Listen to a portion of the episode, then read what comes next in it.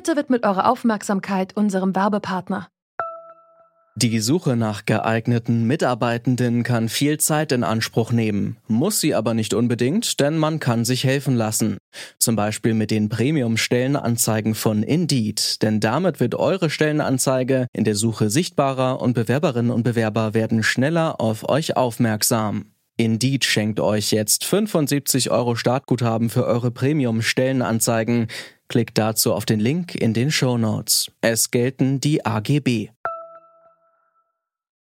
Deshalb will ich in den Bundestag, weil wir da dringend was an den Strukturen ändern müssen. Mein Herzensthema ist Bildungspolitik.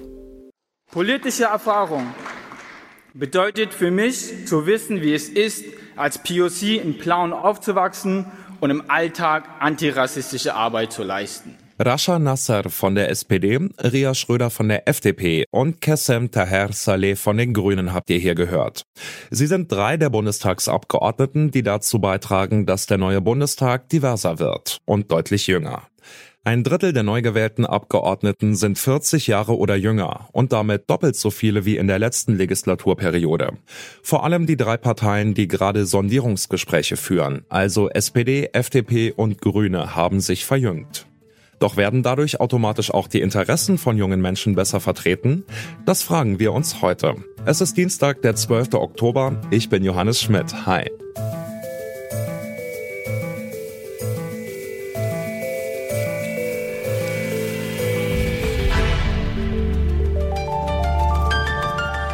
Zurück zum Thema.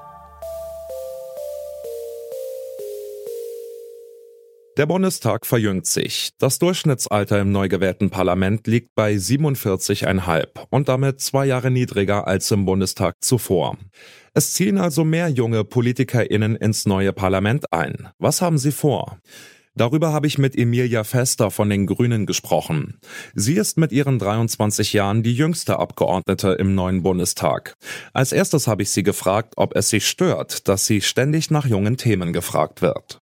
Nein, natürlich nicht. Ich bin auch dafür angetreten. Also Jugendpolitik ist auch schon im Wahlkampf mein großes Thema gewesen. Generationengerechtigkeit ist, glaube ich, das, was so viele junge Menschen gerade in den Bundestag treibt und was auch dort jetzt einfach eine große Rolle spielen wird. Deswegen freue ich mich eigentlich eher über die ganze Aufmerksamkeit, die dann auch die Medien uns als jungen Abgeordneten und mir als der jüngsten Abgeordneten geben, weil ich glaube, dadurch sehr deutlich wird, dass es auch diesen Aufbruchsgedanken, den die Jugend gerade vorschlägt, dass der auch in der Gesellschaft ankommt. Dann muss ich jetzt mal fragen, was soll denn das überhaupt sein, junge Themen? Gibt es denn Themen, die alle jungen Menschen gleichermaßen betreffen? Also natürlich gibt es nicht die Jugend. Die Jugend ist genauso plural wie jede andere Bevölkerungsgruppe auch. Und doch würde ich sagen, gibt es etwas, was uns als junge Menschen sehr stark vereint, nämlich ein Gefühl von Vergessenwerden von der Politik.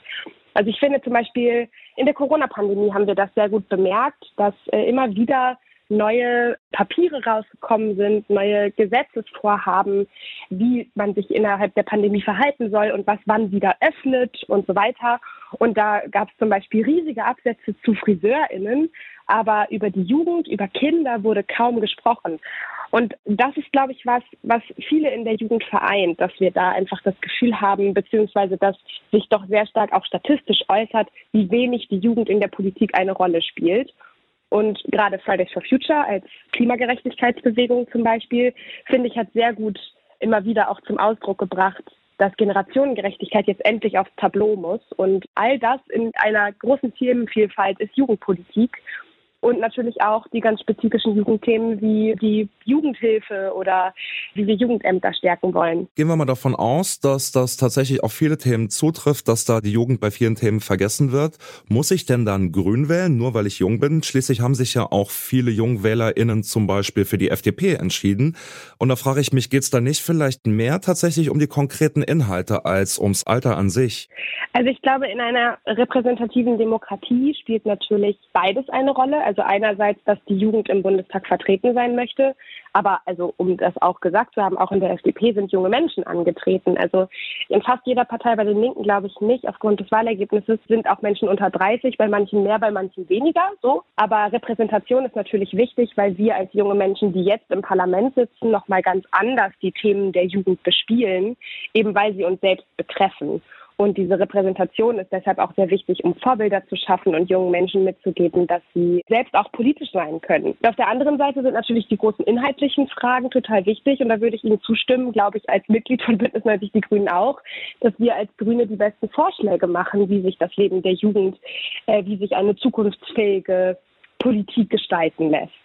Aber das kann man natürlich wie immer in einer Demokratie einfach auch anders sehen und anders wählen. Und deswegen ist doch total gut, dass wir demokratische Wahlen haben und die Jugend sich dann selbst anschaut, durch welche Partei sie sich am besten in ihren Meinungen vertreten sieht.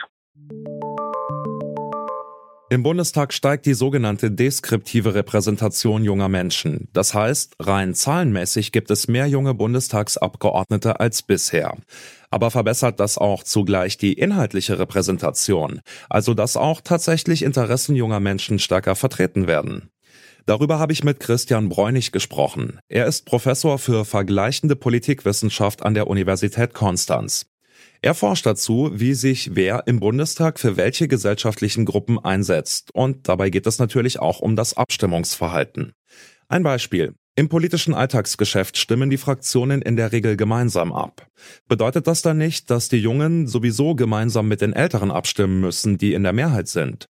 Das habe ich Christian Bräunig als erstes gefragt. Genau, das ist die eine Herausforderung. Das ist ein Zusammenspiel zwischen den Interessen der einzelnen Abgeordneten und eben der Interessen der Fraktionen. Was, glaube ich, diesmal neu am Bundestag ist und noch nicht so oft vorgekommen ist, ist, dass die Themen von jungen Wählern und von jungen Abgeordneten ganz gut zu den Parteianliegen passen. Also diesmal ging es im Wahlkampf ja viel über Klima bei den Grünen, Digitalisierung bei der FDP. Und das sind genau auch die Parteien, die jetzt viele junge neue Abgeordnete Bundestag bringen.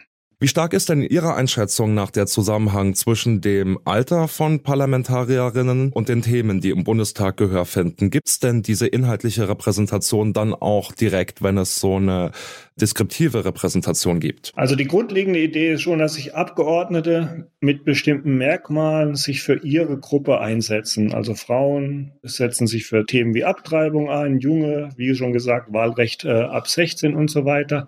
Was wir aber in unserer Studie zeigen konnten, ist, dass der Karrierepfad des einzelnen Abgeordneten dies zum gewissen Grad einschränkt. Also sobald Abgeordnete im Parlament sind und dort auch zwei, drei Legislaturperioden warten, dann nimmt das Engagement für ihre Gruppe tatsächlich ab. Also danach unterscheiden sich junge Abgeordnete von alten Abgeordneten nicht mehr. Vielleicht zum Schluss noch die Frage nach der Repräsentationslücke. Das ist ein Begriff, der bezeichnet halt einen Graben, einen Unterschied zwischen dem Parlament und der Bevölkerung, die das Parlament ja eigentlich repräsentieren sollen.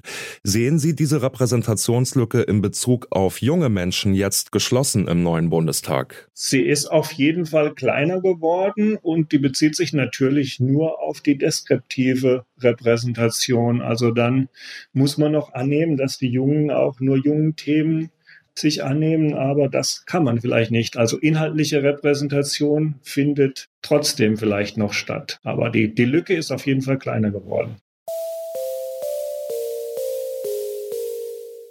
Mehr junge Menschen im Bundestag haben das Potenzial, neue Themen einzubringen und die Interessen von jungen Menschen auch besser zu vertreten. Aber das Alter ist nur ein Faktor unter vielen.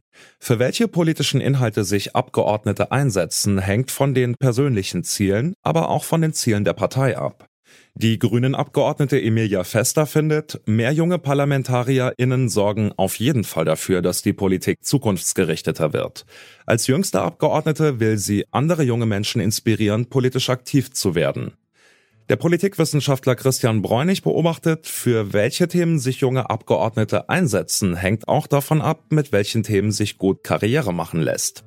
Mehr junge Themen durch mehr junge Abgeordnete, das ist nicht garantiert. Das werden die Jungen dann eher in den kommenden vier Jahren im Parlament unter Beweis stellen müssen. Damit sind wir raus für heute. An dieser Folge mitgearbeitet haben Charlotte Müller, Jonas Nikolic, Anna Luko, Mara Muck und Benjamin Sadani.